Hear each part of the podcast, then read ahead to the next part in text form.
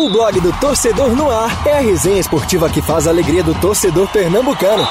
Segunda, das 9 às 10 da noite e de terça a sexta, das 8 às 9 da noite. Marcelo Cavalcante e Marcos Leandro invadem os gramados da Rádio Digital com informação, opinião e interatividade no programa que já é campeão de público. Blog do Torcedor no Ar, pelos canais digitais da Rádio Jornal ou onde você escuta seus podcasts. Blog do Torcedor no Ar. Apresentação: Marcelo Cavalcante e Marcos Leandro.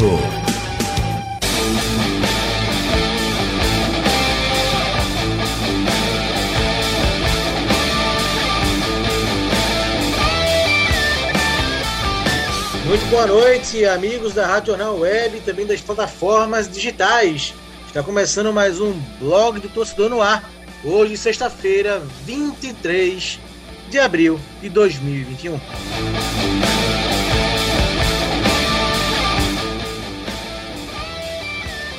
Comigo aqui no programa hoje, apresentar quem está fazendo o programa do blog do Torcedor no Ar nesta sexta-feira.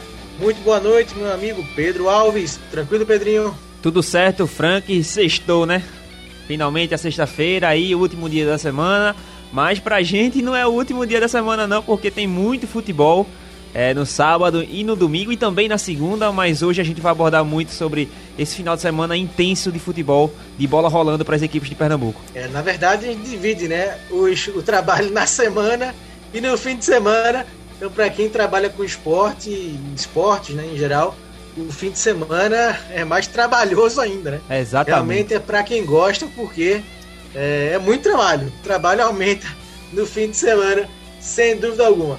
É, e quem gosta de trabalhar muito no fim de semana é ele, meu amigo Davi Saboia. Boa noite, Davi. Boa noite, Marcos. Boa noite, Pedro. Boa noite aos ouvintes e internautas que estão ligados aqui no blog Torcedor no Ar.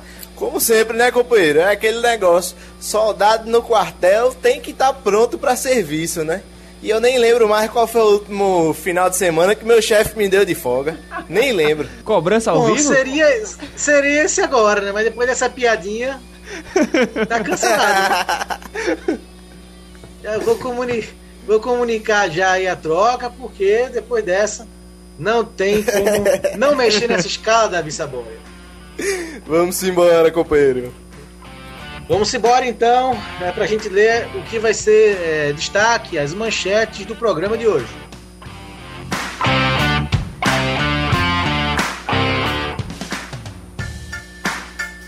Isso, o que esperar do esporte com o técnico Humberto Louser. Hélio dos Anjos garante foco do Náutico contra Afogados e também contra o esporte.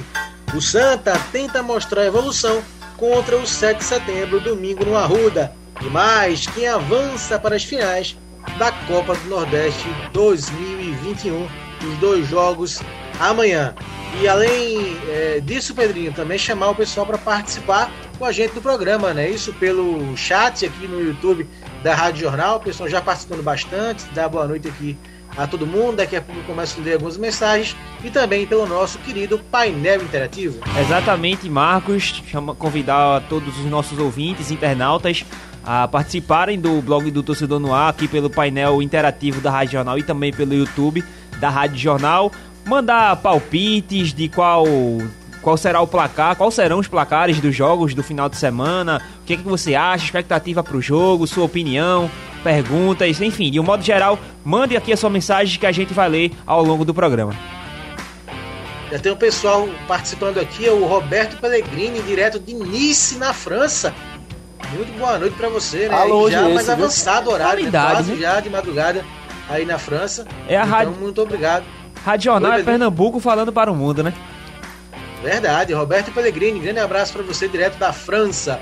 O Ricardo aqui com a gente também, Gilson Silva, boa noite, boa noite Gilson. É, Humberto Louser é um grande técnico, acredito no seu trabalho. Vamos destrinchar um pouquinho o que esperar do esporte com o Humberto Louser já já no programa. E o Benjamin Souza também dizendo que o Louser vai fazer história no programa. O pessoal já se empolgando com o novo técnico do Esporte Clube do Recife. Mas antes disso, vamos dar uma passadinha no que está sendo notícia no nosso querido blog do torcedor, que é feito por é, também pelo Davi Saboia, Pedrinho também às vezes posta lá no nosso blog do torcedor. Uh, esporte acerta a contratação de Everaldo e atacante desembarca neste sábado no Recife. L dos Anjos afirma temer que o Náutico perca Ari Barros para o Grêmio, Ari que é o executivo de futebol do Náutico. Após Superliga, Klopp e Guardiola criticam nova Liga dos Campeões, é um novo pano para manga aí na Europa. E terceira fase da Copa do Brasil tem confronto inédito entre Ceará e Fortaleza. Que inveja, meus amigos. Falando em Copa do Brasil, pegando esse tema, o que é que vocês acharam do sorteio de hoje? A gente vai ter como destaque, claro, esse Fortaleza e Ceará, né, jogo que já vai passar um dos cearenses para a quarta fase da Copa do Brasil. A gente tem o Santos contra o Cianorte, poderia ser o Santa Cruz. O Bahia pega o Vila Nova. O CRB pega o Palmeiras. Bom jogo aí para o time do Roberto Fernandes. O 4 de julho do Piauí encara o São Paulo. Grande jogo aí também para o 4 de julho. Fluminense e Bragantino. Bom jogo, né? Grêmio Brasiliense. América Mineiro, América Mineiro Criciúma. Criciúma que acabou caindo para a Série B do Campeonato Catarinense. Havaí Atlético Paranaense. Remo e Atlético Mineiro. Bom jogo aí para o clube do Remo também, que está de volta à Série B Nacional. Corinthians e Atlético Goianiense. Vitória Internacional. Juazeirense e Cruzeiro. Podia ser o esporte, né? O esporte foi eliminado pela Juazeirense. Chapecoense e ABC. Curitiba e Flamengo. E Boa Vista e Vasco. É, teu destaque, Pedrinho, desses jogos da Copa do Brasil, claro, além do desse grande Fortaleza e Ceará. Acho que não tem como fugir, né? Acho que o clássico da equipe, da, clássico do, das equipes cearenses acaba sendo o principal destaque, o principal destaque dessa sorteio da Copa do Brasil. Porque assim, os outros confrontos, eu acho que mais nivelado seja Fluminense e o RB Bragantino. Fluminense que ontem empatou contra o River, jogando bem, talvez merecesse até ganhar, mas como o futebol não é justiça, é desempenho, é bola na rede, acabou que a partida terminou empatada e o Red Bull Bragantino é uma equipe que a gente sabe, o investimento é muito grande, tem um potencial enorme para o futuro. Então, eu acho que além do Ceará e Fortaleza, que para mim é o grande destaque, eu também destacaria Fluminense e RB Bragantino. Saboia, sem não tem Marcos. Pernambucano, o, o jeito é observar e ver o desempenho dos outros nordestinos, né? Sem dúvida nenhuma. Mas não tem como é, não mostrar e não falar sobre uma coisa que me incomoda muito nessa Copa do Brasil há uns anos, que é essa situação dos clubes da Libertadores entrarem na terceira fase, entrarem já é, tendo um favorecimento. Eu não acho justo. A Copa do Brasil ela já foi uma competição justa. Hoje é uma competição que não é justa, não é uma, não é uma realidade, digamos que igualitária. Agora, o detalhe que aí eu acho que vai parar a cidade de Piripiri é o 4 de julho em São Paulo, né, meu amigo? Jogão, viu? Sem dúvida, sem dúvida. Jogão sem de dúvida, bola. Jogo histórico, e né? sem... Jogo histórico pro 4 de julho. Sem dúvida nenhuma. O 4 de julho na terceira fase da Copa do Brasil, Santa Cruz, Esporte, Náutico nem jogou, Retro que entrou não passou do Corinthians. Isso diz muito sobre a situação do futebol pernambucano. Tem clubes aí que são inferiores da Esporte, por exemplo, a Santa Cruz também, ao Náutico. E até o próprio Retrô, porque o 4 de julho não tem um time melhor que o Retrô. Então, é, a gente vê aí algumas particularidades ainda, mas essa, esse favorecimento aos grandes clubes do Brasil me deixa insatisfeito com esse formato da Copa do Brasil. Perfeito. Demos uma passada na Copa do Brasil e agora vamos entrar direto no nosso assunto de hoje principal, que é o jogo entre Retro Esporte amanhã e também um pouco da era Humberto Louser. Então solta a nossa guitarrinha aí para a gente entrar no assunto Retro Esporte.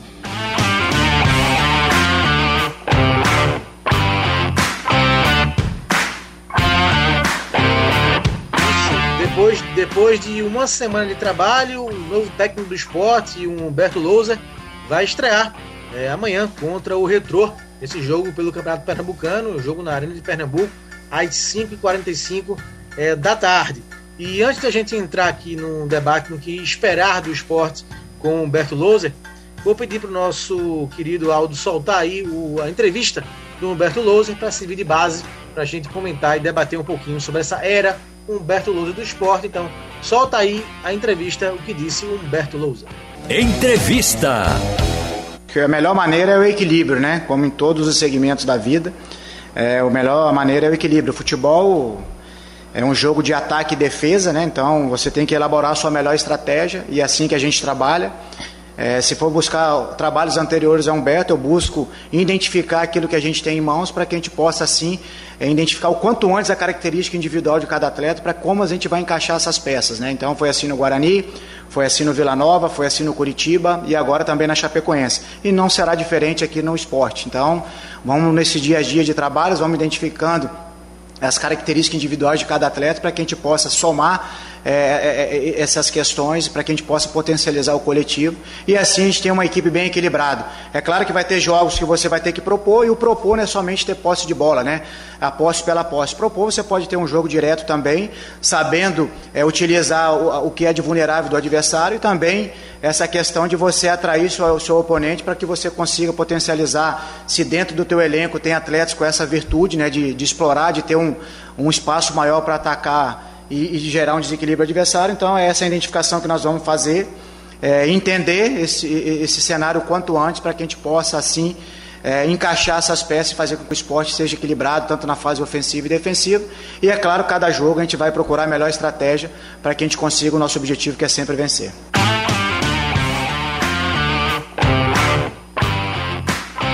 Daí, esse questionamento foi feito na entrevista coletiva do Loser nessa semana porque é grande, é, não diria um mistério, mas a grande expectativa do torcedor do esporte, meu caro Davi Saboia, é saber como esse time vai se comportar na mão do Humberto Louser, como vai jogar, se vai ser ofensivo, se vai ser reativo, se vai propor o jogo. E o Louser, primeiro, nesse primeiro contato, procurou dizer que busca um time equilibrado, um time que seja forte tanto na parte defensiva quanto na parte ofensiva. Não tem como ser diferente, né, Marcos? Até porque a gente vem de uma temporada com o esporte muito desequilibrado mais pro lado defensivo, né? Porque o esporte de Jair Ventura era um time que se defendia muito bem, porém, no ataque deixava bastante a desejar. A gente sentiu muito essa falta de uma força ofensiva no time do técnico Jair Ventura, que não tinha peças à disposição para o setor de ataque, tanto que precisou improvisar o garoto Everton no ataque, o garoto Luciano Juba também no ataque. É, terminou a temporada utilizando apenas o Dalberto e o Marquinhos, tendo o Mikael no banco, mas a gente sabe, a gente já discutiu, já debateu aqui o porquê da não utilização do Mikael. Então, é, faltaram peças, mas também eu acho que o Jair Ventura faltou o seu conceito mais ofensivo, esse equilíbrio maior que Humberto Louser acabou de falar agora em entrevista. O, a Chapecoense do técnico Humberto Louser eu via como um time equilibrado. Tudo bem que estava jogando a Série B do Campeonato Brasileiro, porém era forte defensivamente e agressiva no ataque. A Chape conseguia ter esse poder ofensivo também. Era um time equilibrado e eu vejo futebol dessa maneira. Eu não gosto muito do time que joga nem para trás nem tão para frente. Eu gosto de um time equilibrado. Claro que muito para frente encanta os olhos, principalmente de nós brasileiros que gostamos de times ofensivos, de time que é, joguem para frente. Então é um futebol que Loser ele chega na teoria colocando o ideal para a prática equilíbrio. O esporte precisa de equilíbrio. Essa receita defensiva deixou o esporte com um ataque lento. O esporte parece que joga ofensivamente com o freio de mão puxado. O esporte nos jogos, tanto com Jair Ventura quanto com César Lucena nos últimos quatro, a gente viu um ataque morno. Contra o fraco 7 de setembro, o esporte não conseguiu atropelar, que era a obrigação do esporte. 7 de setembro não conseguiu uma vitória na competição ainda, apenas dois empates. Então o esporte tinha a obrigação de atropelar o 7 de setembro. O Sport é um time de Série A que não poderia sofrer tanto para ganhar do 7 de setembro. Tudo bem que teve a expulsão do Trellis, mas não foi uma expulsão assim absurda. Acho que era para amarelo que prejudicou o esporte, prejudicou. Porém, o esporte tinha que vencer com a maior facilidade o 7 de setembro. Contra o Retrô no sábado, acho que a gente vai ver pontos do loser no time do esporte. O Loser ele teve essa semana cheia para trabalhar, mas a gente sabe que é a semana de chegada, né? Ele está mais conhecendo do que mudando. Teve a oportunidade de realizar alguns treinos com a equipe, já vai é, realizar pequenas mudanças, por exemplo, no gol ele já deixou claro que a ideia é a manutenção do Maílson, e aí a gente continua naquela oscilação das duas últimas temporadas né, do esporte é, das duas não, perdão, da última temporada pelo esporte, né? Porque em 2019 o Maílson conseguiu substituir muito bem o Magrão, Luan Poli entrou quando o Maílson se lesionou e correspondeu, mas de 2020 para cá o esporte vive essa oscilação no gol. Então, mais uma vez, o Maílson ganha uma oportunidade. É um garoto, prata da casa do esporte, que tem e merece essa chance. Ele já mostrou potencial, mas depois que se lesionou, não conseguiu repetir o mesmo desempenho. No meio-campo, Luzer vai deixar o Ronaldo Henrique ao lado do Marcão.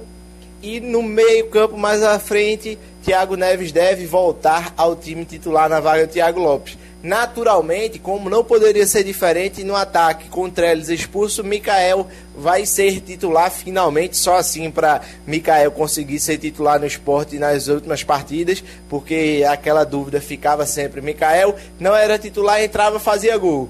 E quem faz gol, ao contrário do que César Lucena disse na entrevista coletiva, que eu acho que ele se interpretou errado, mas pegando o que ele disse, acho que quem faz gol tem que ser titular, principalmente centroavante. Centroavante vive de gol, não vive de marcar não. Desse jeito a gente inverte a ordem das coisas no futebol. Então acho que a gente vai ver pitadas de loser, mas ainda é muito cedo para ver de fato a cara do técnico rubro-negro no time já neste sábado.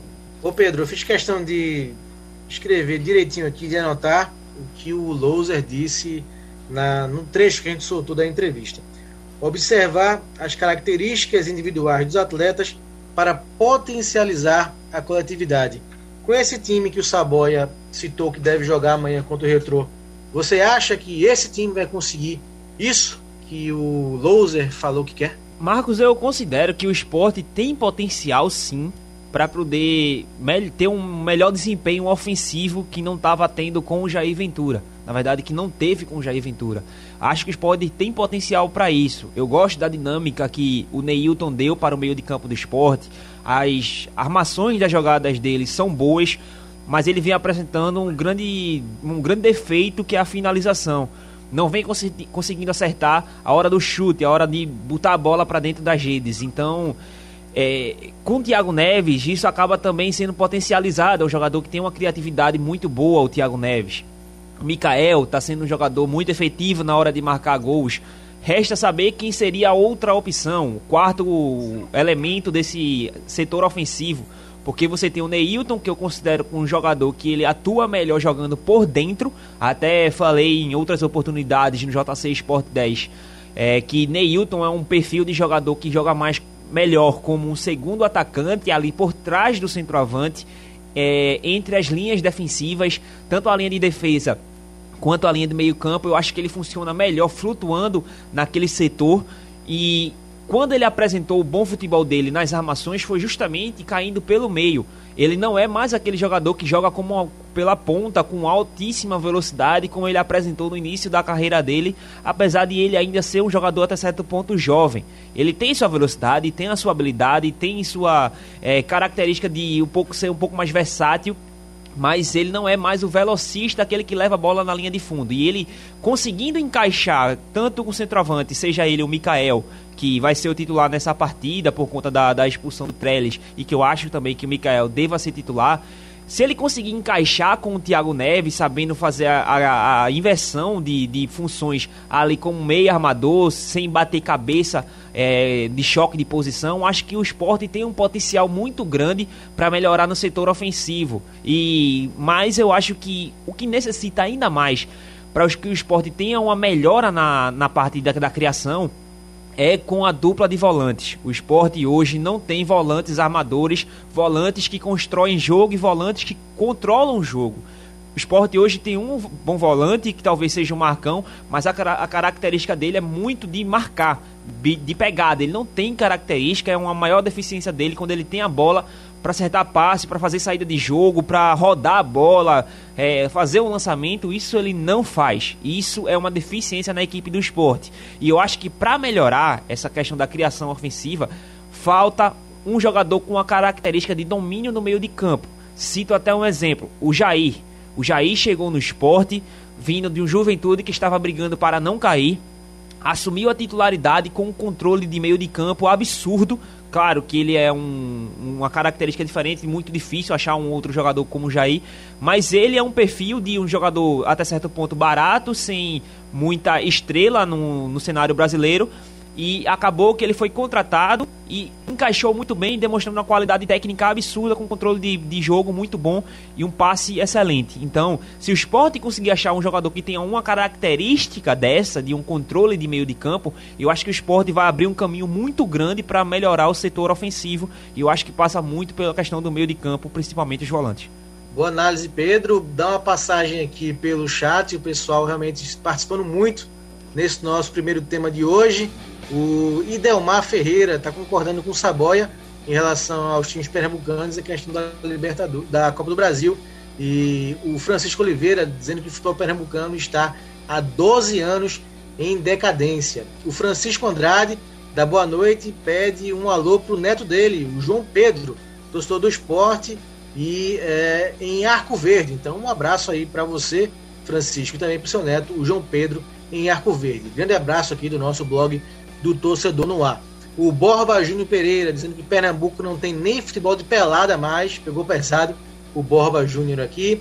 O Adriano Antônio de São Paulo, é, obrigado Adriano. A audiência é grande também em São Paulo de novo. É, boa noite para você. O Francisco Andrade dizendo que infelizmente o futebol de Pernambuco está nivelado por baixo. Lamentável a situação do nosso estado. Realmente a fase está ruim, Francisco. Ô Marcos. É, o, Borba, o Borba coloca que hoje todos os pernambucanos são perna de pau, jogadores, treinadores, tudo empresário. Critica aqui o Borba. O Adriano diz que o Jair não tinha peça para repor. É verdade. O Lousa tem muito mais peças do que o Jair tinha. O Adriano coloca que o Everaldo vem para arrebentar. E o cadê aqui? Quem perguntou foi o Ricardo Saboy. Ele perguntou se o Diego Souza vem. O Everaldo vem. O Diego, acho que não, não é, Saboy? Por enquanto ainda não, apesar de ser um desejo muito grande do da torcida do esporte. Torcida do esporte desde 2019 vem é, com esse desejo à flor da pele. No blog do torcedor a gente tem uma matéria com a fala do Everton Felipe, que é muito amigo do o Diego Souza, que concedeu entrevista a o tweet da Copa do Nordeste, a live lá que tem da torcida do esporte, que a Copa do Nordeste tem feito nessa plataforma, e ele disse que se o esporte quiser for atrás de Diego Souza e falar que vai fazer de tudo para tentar trazer, para tentar contratar o Diego Souza, Diego Souza aceita. Isso aí, palavras do Everton Felipe, que é muito amigo do Diego Souza e que tem na matéria no blog Torcedor. Mas hoje não existe Milton, Milton absolutamente... Milton Bivar, outro Saboia. Milton Bivar leu ou ouviu essa entrevista? Não sei dizer.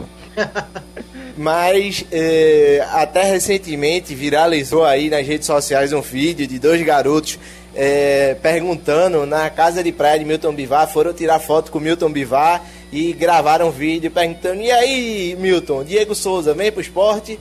Aí ele disse: não, quem sabe, não sei o que lá. Aí por ele falar, é, talvez tenha uma oportunidade, meu amigo, isso causou um reboliço nas redes sociais. Que eu vou dizer, esses dois garotos viralizaram, eu acho que em Pernambuco todo e entre a torcida do esporte toda. Porque é, levantou novamente esse desejo, mas de nenhuma das partes existe nenhuma possibilidade, absolutamente nada, nenhuma faísca é, concreta, digamos, uma faísca concreta de que o Diego Souza possa retornar ao esporte. Hoje, Diego Souza é titular no Grêmio, é, marcando gols, dando assistência. O Grêmio chega aí com o novo treinador Thiago Nunes. Então, acho difícil acontecer alguma coisa nisso. E quem também, esse de fato, tem o desejo de contratar o Diego Souza é o Vasco. Clube que Diego Souza já jogou, clube que é da cidade do Diego Souza, clube que tem um investimento, é, digamos que alto, mas nem tanto, porque está na Série B e vive a crise financeira. Mas a gente sabe que um clube como o Vasco pode arrecadar uma quantia específica para contratar o Diego Souza. Diego Souza que ganha somente, Marcos Leandro, sabe quanto? Quanto? 500 mil reais por mês, tá bom? Acho que cairia bem, né? Ajudaria. É, cairia bem, né? Tem que ver a disponibilidade do Vitor Bivar em pagar esse valor. Ô, Marcos. Ô, Pedrinho. Marcos, só, só para complementar, eu vi que você ouvi que você leu algumas mensagens aí no YouTube, muita gente falando sobre a qualidade do futebol pernambucano e fica até como recomendação para quem perdeu o programa da última terça-feira que a gente debateu sobre isso, porque os campeonatos, as federações de Ceará e da Bahia estão à frente da de Pernambuco e fica aí a dica para quem perdeu o programa ir lá no YouTube da Rádio Jornal ou nas principais plataformas de podcast e também no site da Rádio Jornal para ouvir o programa porque ficou muito bom. Recado muito bem dado, Pedro. Boa lembrança sim.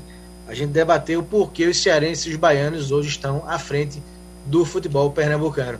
Mas, Pedro, para a gente encerrar o, de momento aqui o, o tema do esporte, Sim. teve um ouvinte aqui, acho que foi o Adriano, que citou que ele gostou da vinda do Everaldo, atacante do Corinthians, que está chegando para o esporte. E o Lousa tem agora para o ataque Everaldo, Toró, Trellis, Neilton, Mikael, fora Thiago Neves, Thiago Lopes e o Gustavo, que o meio da base que vem jogando bem.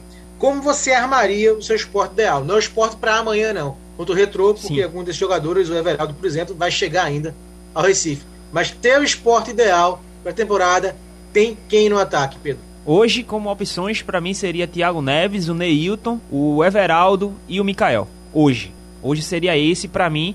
Mas. Com dois volantes. Com, com dois, dois volantes. volantes. Dois volantes, sem dúvidas. Eu acho que o esporte não pode abrir mão de quarteto, jogar com. Qual quarteto, repete, por favor? Thiago Neves como meio armador. O Neilton é. caindo pela direita, mas com uma liberdade muito grande para cair pelo meio, para jogar por dentro também. O Everaldo pela esquerda, porque ele tem essa característica de puxar para dentro e chutar a gol, que apesar disso, dele ter essa característica. Ele não tem uma finalização muito boa, que os, a torcida do esporte fica alerta. Ele é um jogador muito rápido, de uma habilidade muito grande, mas o problema dele é na finalização. Desde a época do Fluminense, ele era criticado por isso, porque ele cria muita jogada, mas a finalização dele não é muito boa. É, Thiago Neves, Neilton e Everaldo, e no ataque o Mikael. Saboia, o teu quarteto, o trio ideal o meu... do esporte, com todo mundo em condições. O meu quarteto ofensivo, com todo mundo que o esporte hoje tem contratado. Claro, o Everaldo pode ser um se trio, chegar, Pode ser trio também, tá? É... Armando com três volantes, fica à vontade. Tá certo. O Everaldo, se ele chegar e mostrar o futebol que a gente conhece do Everaldo, sem dúvida nenhuma, ele é titular e na vaga do Toró. Hoje, sem Everaldo, como Everaldo ainda não chegou, vamos ser justos, né?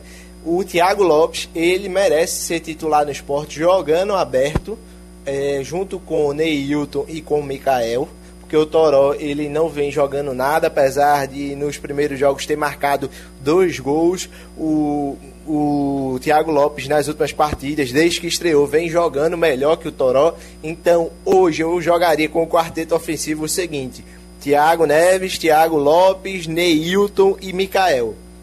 No meio-campo, Marcos, eu acho é, que uma possibilidade que o Humberto Lousa pode tentar, até porque ele já tentou no Curitiba com o Thiago Lopes e já jogou assim, é o Thiago Lopes jogando de segundo volante, junto com outro meia e um cabeça de área mais de marcação que no esporte eu vejo que poderia ser Marcão, Thiago Lopes e Thiago Neves. E aí colocar Everaldo, que Everaldo quando chegar deve ser titular se ele mostrar o seu futebol que a gente conhece, Everaldo, Mikael e Neilton.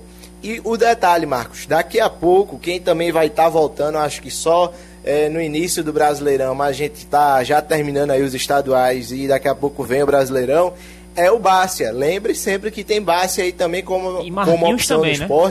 E Marquinhos também. Sim, tem o Marquinhos também, mas eu acho que o Marquinhos, ele dessas opções aí para ponta, é o que ele tá mais longe desse pilotão que vem numa qualidade muito igual. Tem uma técnica muito boa esses atacantes de lado do esporte. Marquinhos, eu acho que ele fica um pouquinho mais para trás. Ele não tá assim equiparado, ao meu ver, aos demais jogadores da posição. Uhum. E Bárcia, eu acho que Bárcia voltando e voltando bem, ele vai sim ser uma opção e vai entrar na briga aí por esse setor no lado do ataque.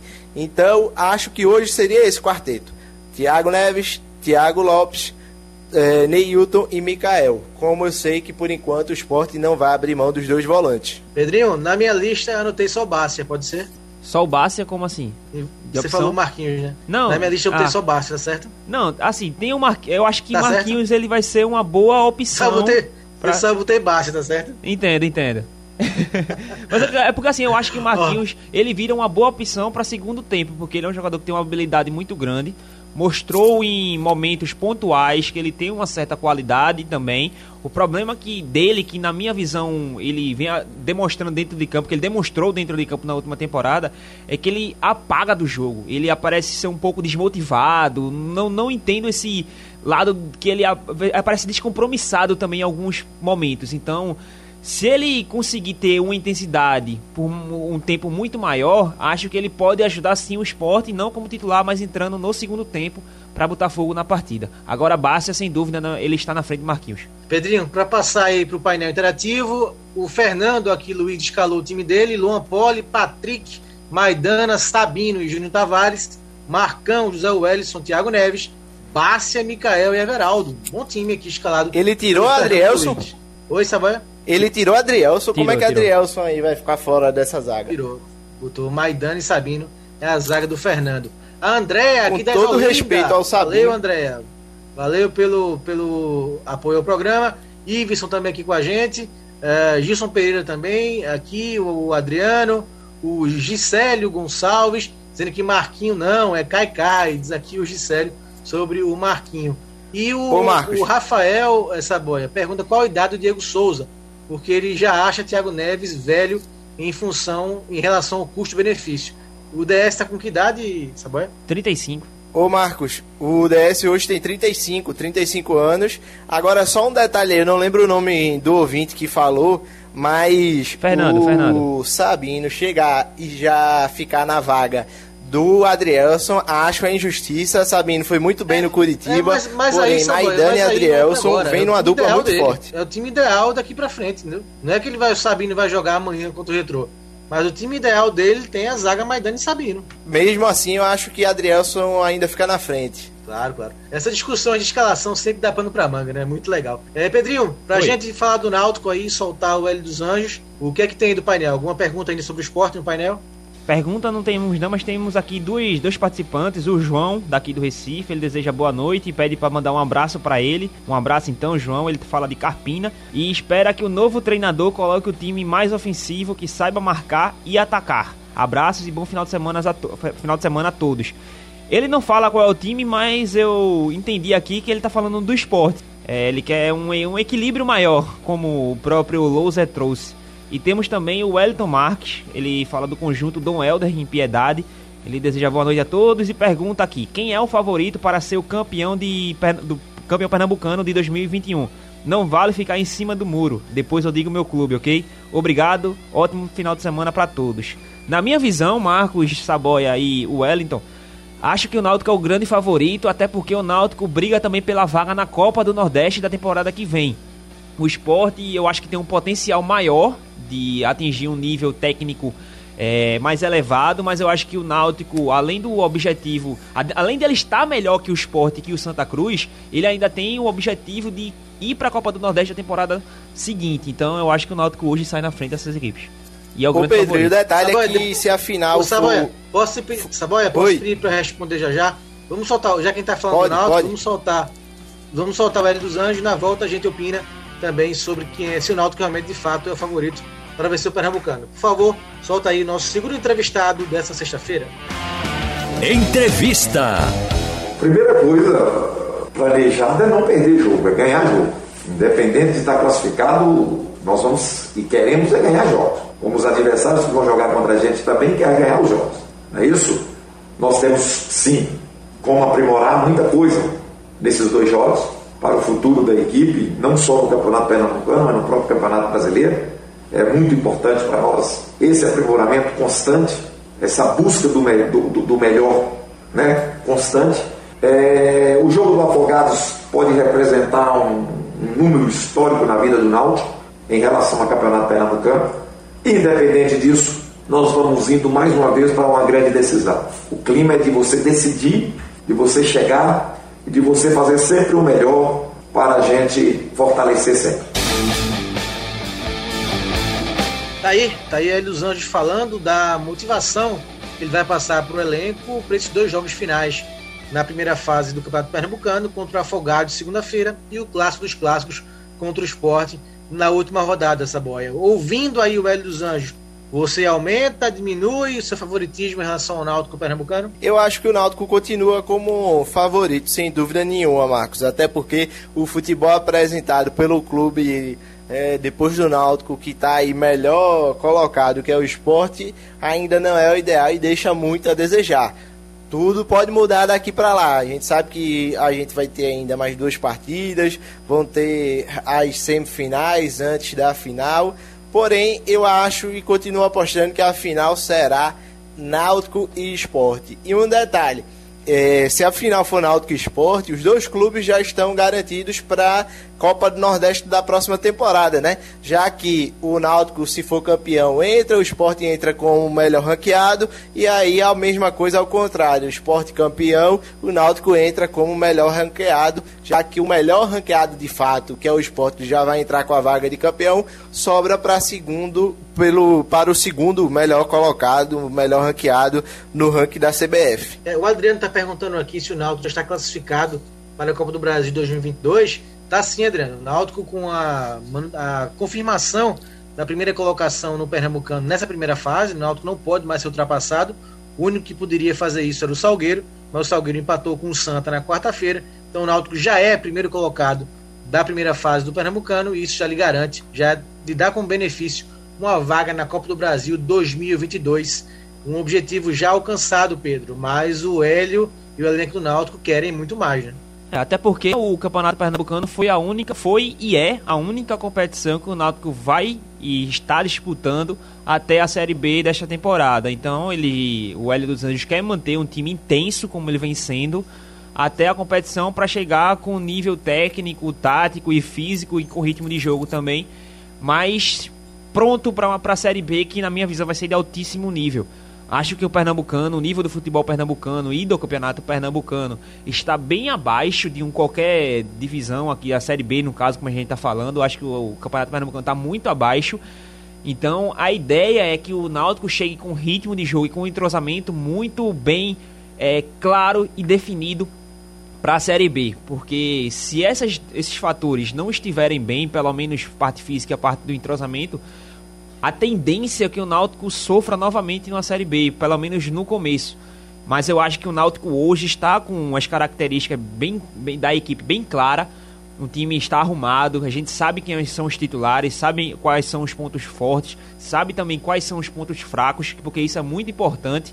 Porque quando chegar numa Série B, o Náutico pode se reforçar em alguns setores, em alguns pontos é, da, da equipe para poder melhorar. E eu acho que passa muito por esse encaixe. Então o foco tem que estar tá muito grande nessa, nessa reta final do Campeonato Pernambucano.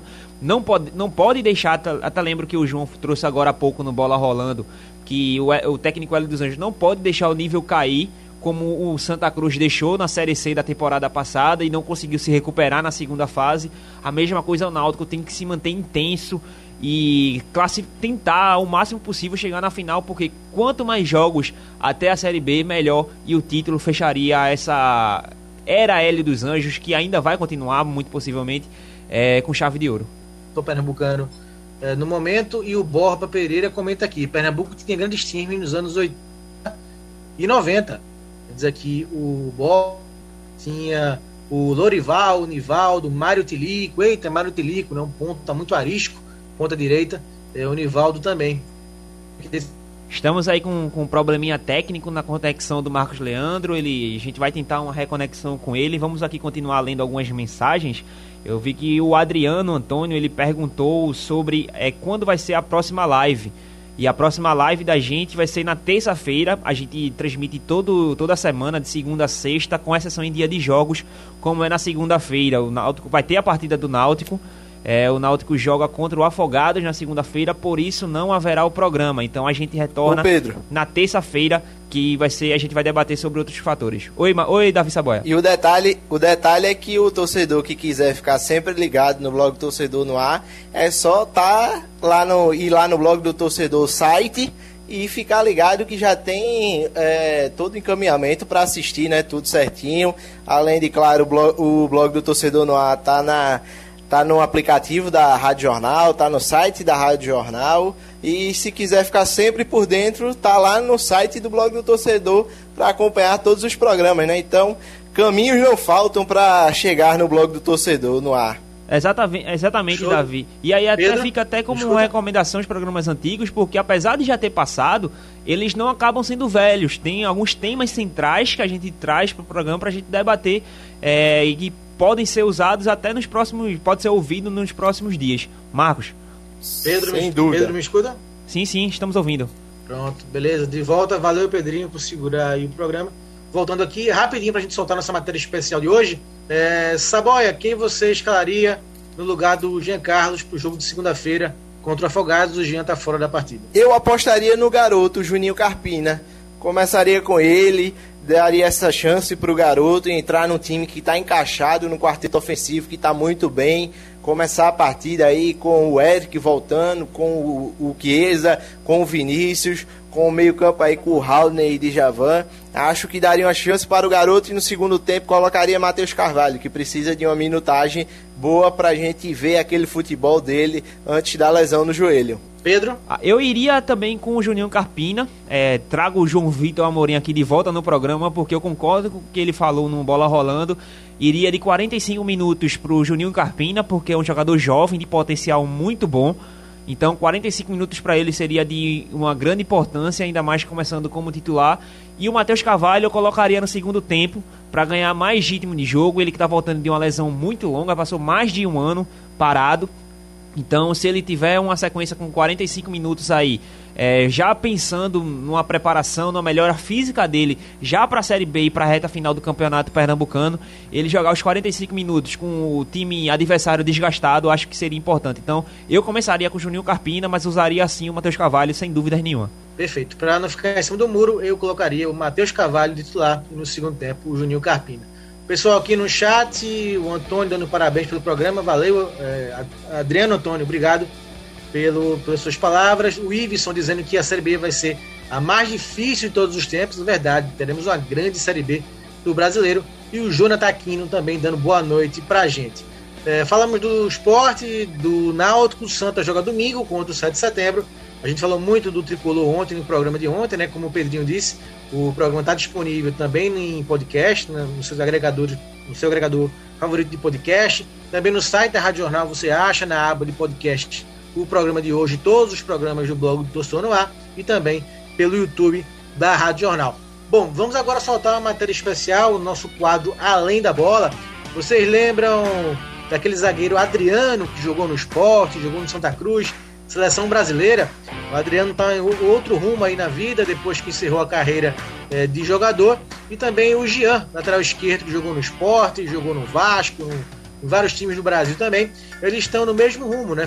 em locais diferentes, claro, mas numa nova função, depois que penduraram as chuteiras, que é um momento tão difícil na vida do jogador de futebol. E o repórter Lourenço Gadelha traz essa matéria especial para gente, falando é, de é, do nosso quadro Além da Bola, nossa matéria especial desta sexta-feira.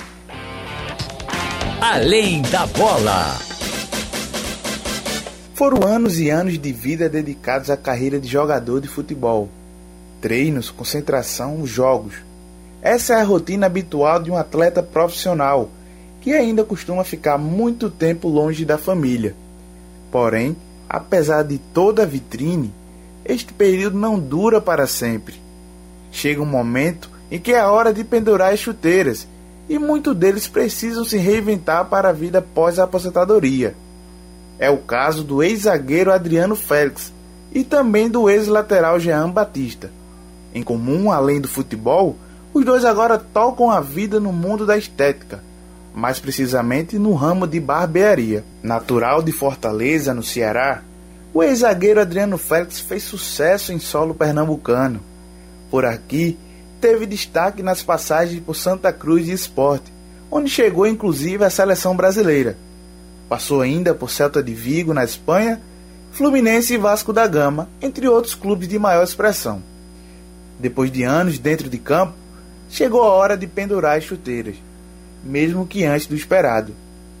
Com a apostadoria, veio também as dificuldades, como explica Adriano Félix. Mesmo que você tenha a mentalidade, estudado, trabalhado, organizado sua vida para parar, é, depois que você para, o mundo para de girar em torno de você. Você é jogador de futebol, as coisas tudo, você, muitos acham que é muito simples, entendeu? A vida do jogador. Que tudo cai do céu, que tudo é bonito, que tudo é, é fácil e não existe nada fácil. Acho que você tem que correr atrás sempre de tudo. Principalmente depois que você para. Porque quando você está em evidência, então, poxa, muita gente quer estar do seu lado, muita gente está ligando, muita gente está lhe parabenizando ou lhe cobrando, mas estão lhe ligando, entendeu? Depois... depois que encerrou a carreira de jogador, Adriano continuou no futebol.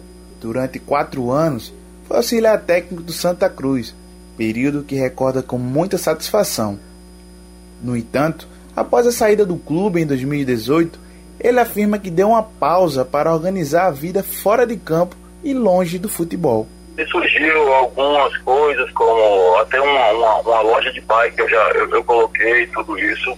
Mas aí veio essa, essa nova etapa de barbearia, barbearia voltando com tudo e tudo isso. E aí eu, eu e um amigo até, Danilo, é, sentamos um dia, conversamos e chegamos a um, a um acordo de colocar uma barbearia junto. E hoje, graças a Deus, a barbearia, a barbearia é bem estruturada, fica ali dentro da Tolex da Rui Barbosa, naquele complexo ali, na frente do Colégio São Luís, é, onde tem estacionamento, segurança, bons profissionais e onde a gente trabalha de maneira segura, de luva, máscara, máscara de acrílico e tentando fazer o possível para deixar o cliente seguro. Com a barbearia montada há um ano e meio, Adriano viu de perto os impactos causados pela pandemia do novo coronavírus. Tanto em 2020 quanto neste ano, algumas vezes o espaço teve que ser fechado devido às restrições para conter o avanço do vírus. O momento foi duro, né? Como, como está sendo até agora, né?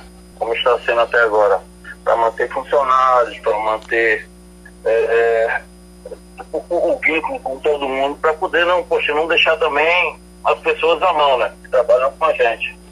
Mas muito difícil em tudo. A clientela com muito medo, claro, normal, dentro do quadro que a gente se encontra. É, parou muito a frequência e tudo isso, muita gente muito preocupada e isso nossos clientes é, não é que sumiram, que a gente sempre tinha um contato, a gente mandava é, sempre é, por redes sociais, um, um alô, perguntando como estava e tudo isso, mas é, muita gente com medo de, de, de, de, de aglomeração e tudo, de contato até. Isso nos prejudicou bastante, mas a gente vem tentando sobreviver, né? Base de muito trabalho, de muita dedicação, de muito cuidado para poder sair dessa situação. Diferente de Adriano, o ex-lateral Jean Batista, além de ser dono do próprio negócio, também exerce a profissão de barbeiro.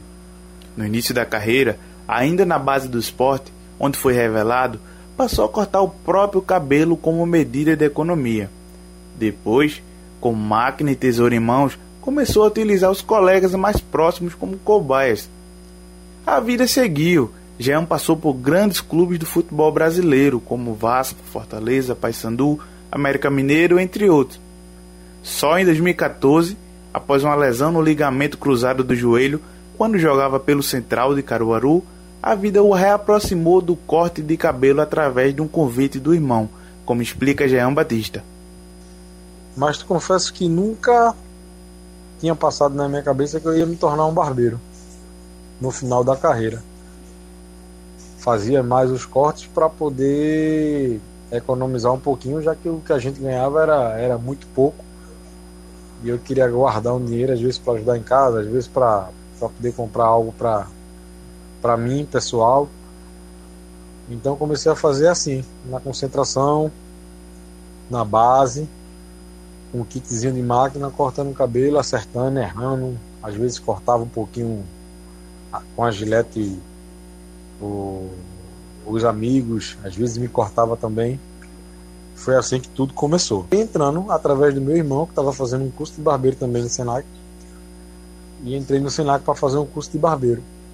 E no meio do curso me surgiu a oportunidade para trabalhar em uma barbearia que o proprietário era MC Vertinho, esse cantor de, de rap de aqui de Recife. Ele tinha uma barbearia ali em São Paulo e precisava de um, de um barbeiro. E, para minha surpresa, a minha instrutora lá do curso me indicou para trabalhar na barbearia.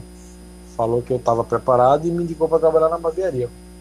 E eu tomei a decisão de ir. Foi quando tudo começou. Da primeira oportunidade em Jardim São Paulo, onde tudo começou, já migrou para a Barbearia Brasil, que ficava na Rua dos Pinheiro. Foi então que ele passou a ser procurado pelos clientes como o ex-jogador de futebol que virou barbeiro. E procurando saber quem era o jogador de futebol e a gente sentava na cadeira e começava a falar de futebol. Era a coisa mais engraçada. Os caras iam lá, às vezes não sabia nem meu nome. É, me procurava por saber que eu era um ex-jogador de futebol. Eu tinha passado por alguns clubes de expressão, tinha jogado fora do país também. E aí os caras sentavam na cadeira e a gente começava a falar de futebol, contar a história, o que acontecia em bastidores, o que acontecia nos jogos, concentração, né? Que, que o pessoal é acostumado a ver só a parte boa do, do, do negócio. Com o sucesso, Jean foi se aprimorando, fazendo cursos para expandir seu conhecimento na área. Foi então que chegou a montar seu próprio espaço, o Templo do Corte, localizado na Avenida Conselheiro Portela.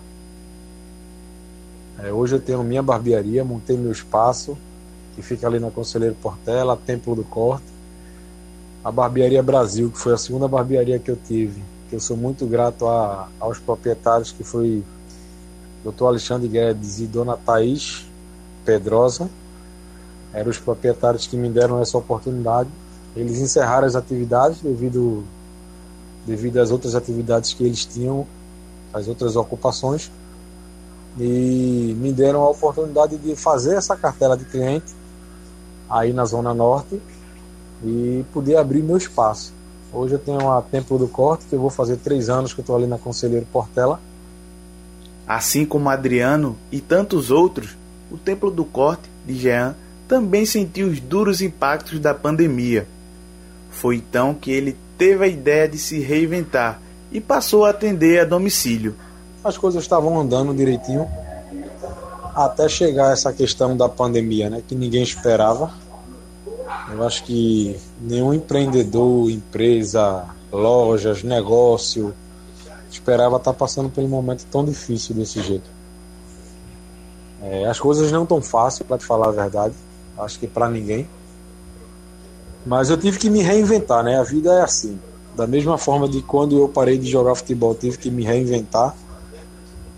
É, e graças a Deus, Deus me deu a discernimento, a sabedoria, me colocou num caminho para poder estar tá fazendo o que eu estou fazendo hoje.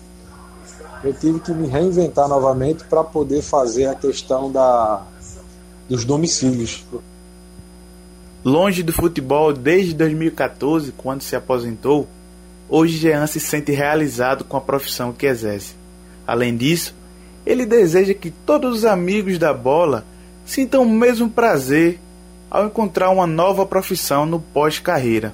A vida ela tem que ser simples, tem que ser alegre, e a gente tem que estar tá fazendo o que a gente gosta. O importante é ser feliz, estar tá de bem com si mesmo e eu agradeço muito a Deus por isso, porque em nenhum momento eu pensei em desistir, em nenhum momento eu também pensei em chegar no estágio que eu estou hoje, encerrar a carreira, que eu nunca imaginava ser jogador, ser um barbeiro, trabalhar na Zona Norte, hoje ter o meu próprio espaço e ser um barbeiro empreendedor. Tempo? Aí, as histórias do Adriano e do Gian, né? Agradece aí as entrevistas, a matéria feita pelo Lourenço Gadelha. Eu acho que a palavra que fica essa boia é reinventar, né? Se reinventar após o Sem... final da carreira de jogador de futebol. Sem dúvida nenhuma, Marcos. E não é fácil para nenhum jogador é uma situação muito difícil. O Adriano muito bem disse aí. Quando você está no mundo da bola e é jogador de futebol no Brasil, muita coisa, tudo gira ao seu redor, né? Mas quando você se aposenta, perde toda essa engrenagem que fica em volta de você enquanto está aí atuando nos gramados. Pedro, é por aí, né? Muito se diz que o jogador tem duas mortes, né? Uma quando acaba é, a carreira do jogador e a morte em si, né? Então é, é muito difícil parar e que bom aí que o Adriano e o Jean conseguiram já um rumo, outro rumo fora do futebol, né? Exatamente, Marcos. Essa frase que você acabou de falar aí era justamente o que eu ia dizer. Que o jogador tem duas mortes, porque nesse período a gente sabe que é, carreira de jogador de futebol ela é muito curta. Ela vive ali da adolescência, porque começa um pouco mais cedo, questão de esporte, de viver uma rotina de futebol. Mas vamos supor que a partir dos 15 anos ele se intensifique vai dos 15 até os 36, 37 anos, ou seja, na casa dos 20 anos de carreira. Se você for pegar uma outra profissão, geralmente ela dura um pouco muito mais. Mas nesses 20 anos de uma carreira de jogador de futebol, o atleta, ele vive muito intensamente esse momento. Então, quando ele para, quebra esse nível de intensidade de alimentação, de é, parte física, de treinamentos, até de descanso também, porque jogador de futebol ele precisa descansar muito.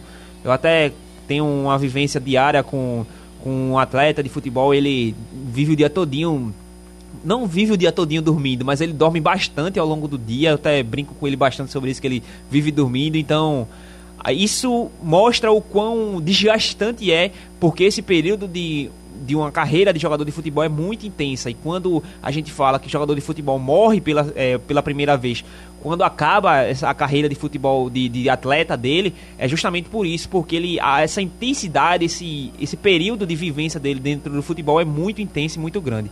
Valeu, Pedrinho. Valeu, Saboia. Muito obrigado pelo programa de hoje. Programa bem legal mesmo. Agradeço também quem Valeu, Marcos. Pelo grande abraço. Da, da Rádio Jornal. Oi, Pedro. Não, não, só pra, pra. Não fui eu, Marcos. Grande abraço. Valeu, Marcos. Um abraço também. Abraço a boia, abraço a todo mundo. Valeu e o programa volta semana que vem. Sempre nessa faixa das 8 horas da noite. Valeu, galera. Um abraço. O blog do coração do torcedor pernambucano entra em campo na programação digital da Rádio Jornal. Os parceiros Marcelo Cavalcante e Marcos Leandro debatem o nosso futebol com interatividade, convidados e muita categoria. Blog do torcedor no ar. Apresentação: Marcelo Cavalcante e Marcos Leandro. Sugestão ou comentário sobre o programa que você acaba de ouvir, envie para o e-mail ouvinte@radiojornal.com.br ou para o endereço Rua do Lima 250, Santo Amaro, Recife, Pernambuco.